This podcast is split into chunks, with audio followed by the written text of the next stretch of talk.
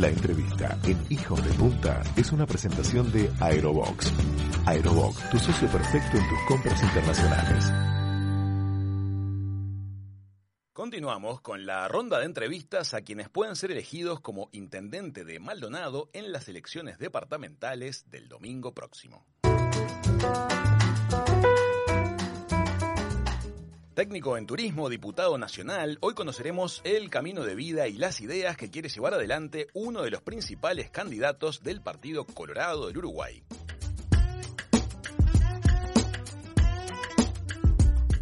Chiqui, Mano y Raúl, le damos la bienvenida a la mesa de hijos de punta a Eduardo Ellinger. Buenas tardes, Eduardo, ¿cómo está usted?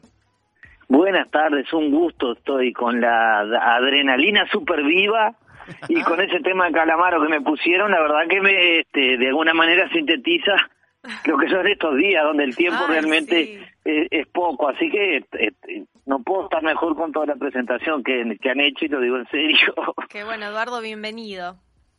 Gracias, muchas gracias y les agradezco además porque sé que hace días que estaban coordinando y haciendo el esfuerzo para que se escuchen todas las voces en vuestra emisora y bueno, a veces estos tiempos de, de, de, de elección son complejos y esto es mucho más porque es una elección atípica por toda esta situación de la pandemia, entonces nosotros siempre recorremos todo el departamento porque, bueno, hace 26 años que, actuamos en la vida política y nos gusta mucho estar cerca de la gente, pero con toda esta situación de pandemia hemos optado por respetar todo lo que son las normas y recorrer, pero mantener cierta distancia también. Entonces se hace medio complejo, por más que las nuevas este, todo lo que son los avances tecnológicos y todas las posibilidades que, que tenemos este, nos permiten acortar bastante la, la brecha. Hay una determinada franja etaria que, que no la usa y que bueno que también intentamos estar cerca y que comprendan este todo este proceso que estamos viviendo, ¿no? Y la radio es uno de esos medios, Eduardo. Sí, yo amo la radio profundamente. Mi padre trabajó más de 50 años en la radio y, y, me crié en una radio, en la vieja Radio Maldonado, y entonces tengo un concepto de la radio que la defiendo a ultranza, fui uno de los que siempre dije cuando de alguna manera se plantearon que bueno, que los avances, que la, todo este, todos los aspectos comunicacionales y que por ahí la radio, también se habló en su momento del diario, yo soy mucho del papel, este y siempre defiendo el poder mágico que tiene la radio y el impacto que tiene desde todo punto de vista este, en lo que es la comunicación y en las situaciones más este, increíbles que a veces se, se puedan dar. Y, y lo mismo el papel también, que siempre defiendo el olor a tinta y me encanta, lo digo así por simplificarlo, ¿no? Este, que, que, me encanta, obviamente que estoy informado por las redes, pero siempre intento este tener cerca, más allá de algún libro, también los, los diarios, porque siento que, que tienen esa magia y ese encanto en, el, en el que uno recibe las noticias de una manera distinta. Totalmente. Eduardo, su campaña comunicacional dice Juntos es posible. ¿Qué le parece si nos cuenta un poquito cuáles son las ideas que le gustaría hacer posible si usted fuese electo como el intendente de Maldonado? Sí, yo creo que si somos electos este, vamos a trabajar y si no somos electos también, porque de eso se trata, ¿verdad? Trabajamos con un equipo importante, con 12 candidatos en todos los municipios, que lo quiero destacar, que todos tienen ya actuación gravitante en las diferentes este, rincones y zonas del departamento, es decir, no ingresan a la actividad política por más que impulsamos algunas figuras jóvenes por el simple hecho de, llenar una expresión electoral, sino que hemos buscado este, hombres y mujeres con, con, con una impronta. Y, y, así lo hicimos también con todo lo que fue nuestra línea de, de suplentes a la, a la intendencia, entre ellos, bueno, está el propio ministro Germán Cardoso, con quien venimos compartiendo el camino político, pero hay gente como la exdirectora de los liceos de Pan de Azúcar y Piriápolis, Rita Garategui, eh, tenemos compañeros ahí también como el ex director del hospital y presidente de la Comisión de Cultura de Pan de Azúcar, Haroldo Pi, hay comerciantes como Marmesano de, de San Carlos, bueno, no voy a dar más nombres porque uno siempre tiende a, a, equivocarse, pero quiero decir, buscamos un perfil de, de gente en un partido que tiene su historia, pero que naturalmente era necesario este renovar y, y generar propuestas. Muy bien, y con este equipo, ¿qué vamos a armar? Ahí está. Dentro de esas propuestas, nosotros creemos que indudablemente, no solo por la condición de dificultad económica que tiene la Intendencia, que la marca el propio Tribunal de Cuentas, donde hay un endeudamiento de unos 140 millones de dólares que hay que reperfilar, gane quien gane, con un horizonte a 15 y 20 años, porque si no va a ser muy difícil seguir llevando adelante lo que es la gestión de la principal empresa del departamento. Y además el condicionante económico, gane quien gane, acá va, va a haber que tener un nuevo modelo de gestión. Creemos que hay que achicar el Estado y por otro lado generar cuestiones que tienen que ver con la vida del departamento. Nosotros proponemos, por ejemplo, en el tema medioambiental, se acaba de, eh, por suerte, acabamos de votar la creación de un Ministerio de Medio Ambiente. Maldonado necesita urgentemente una Dirección General de Medio Ambiente que vaya en consonancia este, con, con ese ministerio, que haga cumplir las leyes, y que trabaje con la Junta Departamental en algunos decretos nuevos. No queremos seguir sacrificando la franja costera con cemento y en esto este no es que estemos en contra de las fuentes de trabajo, todos sabemos que la matriz del departamento es construcción y, turismo, pero creemos que hay que preservar y no podemos seguir resignando, ya no para nosotros, sino para las futuras generaciones, determinadas áreas. Y lo mismo se da cuando recorremos el Maldonado rural, donde vemos cursos de arroyos y fundamentalmente determinados este, lugares rurales que privados de alguna manera invierten y le hacen muy bien a la zona, pero que a veces falta ese contralor y esa mirada desde el punto de vista este, ambiental y creemos que es necesario la creación bueno de una dirección. También creemos que más del 65% del presupuesto hoy de la Intendencia se va en su funcionamiento. Hay muchas áreas que se han tercerizado, que perfectamente la pueden realizar funcionarios municipales y creo que tiene que haber una re, este, un replanteo de todos esos aspectos. Tenemos mucha cantidad de cargos de y pues, tenemos mucha cantidad de cargos de confianza. Yo creo que con la mitad de los cargos de confianza que tenemos estamos en condiciones de, funcionar, que hay mucho recurso humano de la propia Intendencia que tiene años, que es de carrera y que debe necesariamente involucrarse en la gestión, y nosotros sentimos que eso no está aconteciendo. Sentimos que también el mal llamado tercer nivel de gobierno, que son los municipios, son en realidad para nosotros el primer nivel de gobierno, porque en lo local son quienes están más próximos a la gente y tenemos que discutir un presupuesto que contemple las miradas de cada municipio, son muy diversos, no es lo mismo el municipio de Piriápolis con toda la faja costera que el municipio de Aiguá, que está a 80 kilómetros, con características más vinculadas al agro y un perfil y una manera este, de vivir de sus habitantes distinta, Eduardo, sufre un fuerte... sí. Me interesa mucho este punto que usted está manifestando acerca del relacionamiento entre la intendencia de Maldonado y las diferentes alcaldías. A lo largo de, mucho tiempo ha habido un, debate y una dicotomía acerca de las posibilidades reales de accionar de las alcaldías en relación a tener que solicitarle servicios en forma interna al gobierno municipal. ¿Cómo visualiza usted que debiera llevarse adelante la gestión de las alcaldías para dotarlas de mayor eh, potencia de ejecución? Ahí hay dos aspectos básicos y es muy interesante tu, tu reflexión y te tuteo.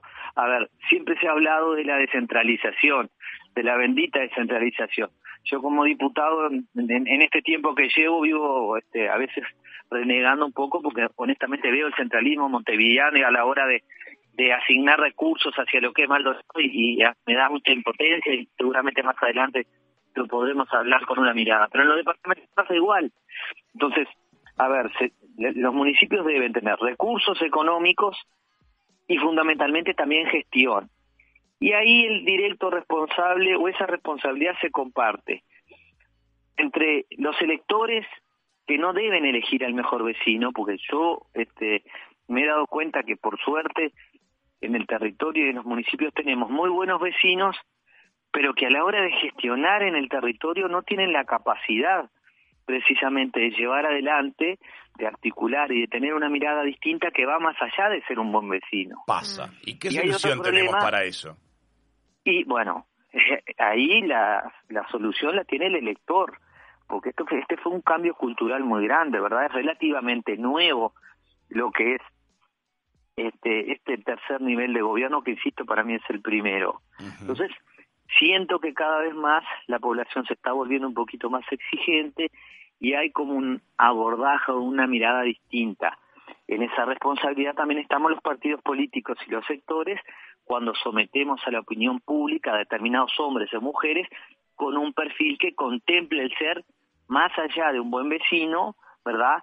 Una persona de gestión y de que trabaje en equipo. Perfecto. Entonces, una de las propuestas de vuestro de vuestra agrupación es justamente ofertar a la población una buena selección de potenciales alcaldesas y alcaldes para que justamente la calidad de gestión de las alcaldías eh, mejore en relación a las que hasta ahora hemos tenido, que se han basado un poco a veces en la buena voluntad, pero no en la capacidad técnica. No obstante, pregunto, ¿ustedes imaginan que desde la municipalidad habría que modificar procedimientos para que las alcaldías tengan mayor autonomía? Sí, y no solo modificar procedimientos, lo comparto, sino también hay un tema presupuestal.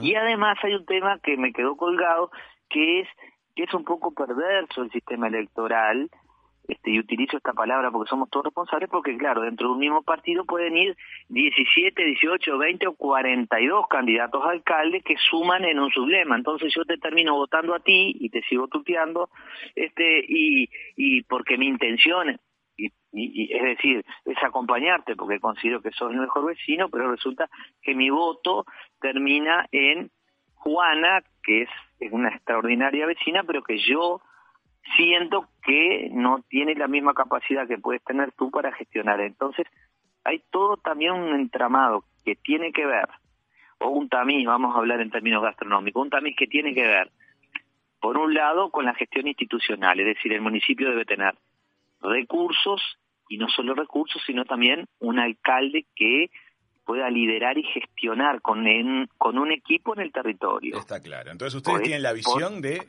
darle más fuerza, mucha más potencia, autonomía y gestión a las alcaldías y para eso han preparado un set de candidatos a alcaldesas y alcaldes de lo que ustedes consideran buena potencial calidad de gestión. También nos habló Eduardo este, Ellinger acerca de temas medioambientales, la preservación de la costa, la preservación de eh, la creación de una Dirección General de Medio Ambiente dentro de la Intendencia. Le quiero preguntar, Eduardo, este, ¿cómo visualiza usted las iniciativas gubernamentales para la radicación de extranjeros en el Uruguay. Nos afecta mucho a quienes vivimos en zonas turísticas del país porque son potenciales zonas receptoras de extranjeros. ¿Cómo ve esa iniciativa?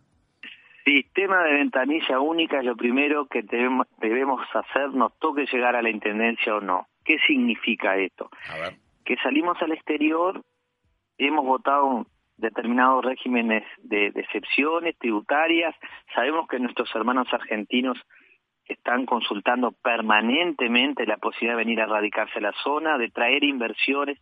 Estuvimos reunidos los otros días, el martes pasado, con un grupo de extranjeros en la zona de Garzón que quieren comenzar a invertir en la zona, pero lo primero que nos plantean es la dificultad de la burocracia, tanto de, europeos como los propios argentinos cuando van a la embajada este, a, consultar y se encuentran muchas veces incluso que vienen por sus propios medios acá y, sienten que no está unido, o, sea, no está toda la información centralizada. Entonces nosotros queremos un gobierno departamental, un gobierno local con un sistema de ventanilla única, es decir, donde viene la persona, explica las características del proyecto que quiere desarrollar o eventualmente su aspiración de radicarse con su familia y que de ahí se centralice absolutamente todo lo que tiene que ver con esa radicación, desde los colegios donde puede este, llevar a sus chicos a todo, a todo el régimen fiscal. Y con esto saben que evitamos, por un lado, la frustración y la desilusión de la gente. Y por el otro, terminamos con algunos inescrupulosos que surgen muchas veces como gestores de todo, de todo esto, se aprovechan de, la gente y, terminamos muchas veces perdiendo inversiones que yo creo que pueden ser importantes para la zona, que son generadoras de fuente de trabajo y que le dan ese reforzamiento institucional que precisa todo gobierno y no esa improvisación donde uno les decimos una cosa, otro les decimos otra. Entonces, desde la Intendencia este, creemos que también se debe crear un sistema de ventanilla única para ayudar en el fortalecimiento y, la, y la erradicación, que es lo que queremos frente a toda esta situación que creo que, que nos va a dar o nos va a dejar como resultados esa fortaleza, si seguimos actuando todos con responsabilidad, de poder lograr inversiones. Sí, la ventanilla única es una iniciativa muy buena, la hemos visto en lo personal operando en otras partes del mundo con personas que sean capaces de atender en todos los idiomas y que, como bien dice usted, simplifiquen. Es una larga aspiración de mucha gente llegar a eso. Ahora, voy a un tema que se engancha con este. Muchas veces la gente que imagina radicaciones en el Uruguay del extranjero mantiene lazos especialmente comunicacionales con sus países de origen, que muchas veces son el origen de sus rentas. Eh, ¿Cómo visualiza usted el relacionamiento desde la Intendencia con los entes autónomos que en Uruguay se encargan de cosas como, por ejemplo, instalaciones de fibra óptica masivas, instalaciones de saneamiento donde todavía no lo hay? ¿Cómo visualiza usted ese relacionamiento entre lo que es recibir extranjeros por un lado, pero también contraprestar con servicios de calidad a quienes deciden hacerlo? Interesante pregunta. Primera cosa, debemos pararnos muy fuerte eh, frente al gobierno nacional. Y cuando digo pararnos muy fuerte, no es únicamente el intendente, todos aquellos que tenemos responsabilidades y que sabemos claramente cuáles son las dificultades. Eh, en primer lugar, pagamos el agua más cara fundamentalmente en la costa. Nosotros hablamos de la derogación de la tarifa 9 en su momento, hay quienes este, incluso tenemos un estudio, no es un 30% más lo que se paga en la zona costera, es un 42% más. Eso se, en su momento este, se instrumentó hace 60 años para construir la planta de Laguna del Sauce y estamos devolviendo entre 12 y 14 millones de, dólares por año que pagamos los vecinos de Maldonado a la OCE, es decir, por el sistema nuestro de UGD. Ahí nosotros tenemos un estudio, incluso este, los estados contables cuando se crea la UGD dicen este, y lo establecen transparentemente que ambos presupuestos este, y ambas y ambas este, ambos, ambos estados contables, perdón, deben estar por separado. No lo están. Nosotros ya estamos preparando todo un trabajo porque queremos que la OCE no se lleve más dinero de Maldonado y que lo reinvierta en Maldonado. Tenemos que trabajar mucho con, con UTE, tenemos que trabajar con los aspectos que hacen a fibra óptica, fundamentalmente también al este del arroyo Maldonado, porque hay inversores que trabajan además, como usted bien lo decía, no solo mantienen vínculos con su familia, sino que trabajan a distancia. Basta ver toda la zona de Garzón, donde en un rápido relevamiento en, en el mes de enero nos encontrábamos con, bueno, con un perfil de, de turista extranjero que básicamente trabaja en base a eso. Producen, venden, este, están vinculados más que nada al arte, a los aspectos literarios.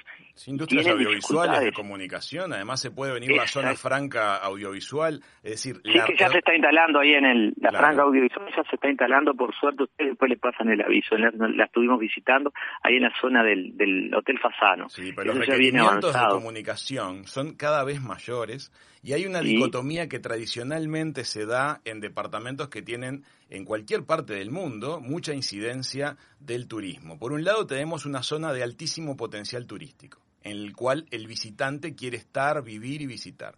Después tenemos otras zonas de la región con ciudades que le brindan servicios al área turística. Es la realidad de todo el mundo. Pasa en Maldonado, pasa en Mónaco. Tenemos una ciudad cercana que brinda servicios, o más de una ciudad cercana que brinda servicios. En esas ciudades está el grueso de los votos y por lo tanto el grueso de los residentes. Las ciudades en las cuales vive la gente son las que reciben generalmente los servicios públicos en forma temprana. Y pasa que la contraprestación de los servicios públicos llegando a la región generadora de riqueza se ve demorada. ¿Cómo lo ven ustedes eso? Es verdad, yo no, no tengo por qué decir lo contrario y también hay un reclamo generalizado que en un departamento como este la mayoría de los ingresos que, que, se perciben a nivel del Estado, de la Intendencia o, eventualmente también de muchos entes públicos, ¿de dónde vienen? ¿Es de los residentes o es de los extranjeros? Es de los extranjeros, ¿verdad? Incluso se ha llegado a comparar que eso yo no lo hago porque siento que sí hablamos de ciudadanos de segunda, de primera y de segunda, y ciudadanos somos todos, aquellos que no son residentes, pero muchas veces cuando uno escucha a determinados sectores políticos dice, bueno, pero a ver, no puede ser que en Aiguá este, que cualquier torre en Punta del Este tributa más que toda la ciudad de Iguá.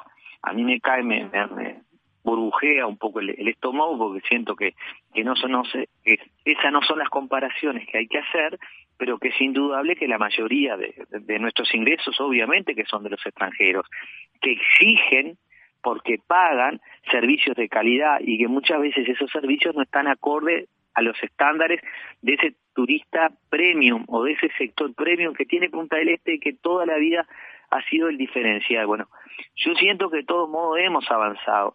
Eh, he tenido conversaciones con el ingeniero Burméndez, que es el actual presidente de Antel, y tiene una visión muy clara, de verdad, fundamentalmente en cuanto a los costos y en cuanto a seguir profundizando en todos esos aspectos. Tenemos que trabajar mucho, yo vuelvo a lo mismo con el sistema de saneamiento y conoce, yo no me siento conforme, siento que los vecinos hemos pagado durante más de 50 años una tarifa diferencial que inicialmente fue para un objetivo que yo se los decía, que era la construcción de la planta potabilizadora de, de Laguna del Sauce, porque antes el agua se traía de aquí, de la Cachimba del Rey, o ahí en Punta del Este, de lo que eran pozos ahí en la zona de la Pastora y demás, que cada tanto debían renovarse por, la, por el efecto de la salinidad del agua. Este, debemos mejorar, siento que con UTE este, se ha avanzado muchísimo, pero que también hay que mejorar, y ese es un trabajo en conjunto que si bien es competencia del gobierno nacional, se debe trabajar este, paralelamente con el gobierno departamental, porque si no caemos en lo que hace algunos instantes decíamos, salimos eh, como país, generamos las condiciones para que la gente se radique con un marketing muy fuerte, pero en la práctica, cuando la gente viene, se encuentra con dificultades que muchas veces hacen que, que va, se lleven una gran desilusión. Por suerte no es la mayoría y hay algo que, tenemos a nuestro favor. Este, y hay algo que tenemos a nuestro favor es que hasta ahora, y ojalá se siga así, esta situación de emergencia sanitaria y de pandemia este, ha sido gestionada por todo el Estado y por la propia sociedad, porque creo que acá hay un trabajo en conjunto, este, muy bien y que nos va a permitir tener ese diferencial o ese plus desde el punto de vista natural y medioambiental que hay que preservar y que indudablemente nos puede beneficiar. Pero no basta solo con eso, ¿verdad? Porque si no nos quedamos en una expresión de voluntarismo o en la conclusión de una situación que nos tocó atravesar y que este hasta el momento ha venido dando sus resultados. Estoy de acuerdo. Tiene que haber acciones concretas desde el Estado. Estoy de acuerdo. Eh, me parece bueno que lo, que lo vea desde ese punto de vista y se lo agradezco. Eduardo, em, lo último que le quiero preguntar hoy es lo siguiente. Eh, usted tiene una experiencia parlamentaria eh, como diputado nacional que no muchos de los candidatos que van para intendente de Maldonado pueden esgrimir como un diferencial. ¿Siente que esa experiencia de ser parte del Parlamento de la Nación le prepara diferente a la hora de encontrar puntos de acuerdo y de negociación, por ejemplo, con los demás partidos políticos? Sí, a ver, yo fui tres, periodos edil departamental. Después fui director municipal en un gobierno que no era de mi partido, que fue el del Frente Amplio, este y que lo asumí a título personal me tocó en el periodo pasado ser director del Banco República, que es el Banco del Estado, conocer las finanzas y un poco conocer también toda la mecánica de lo que es la economía del país.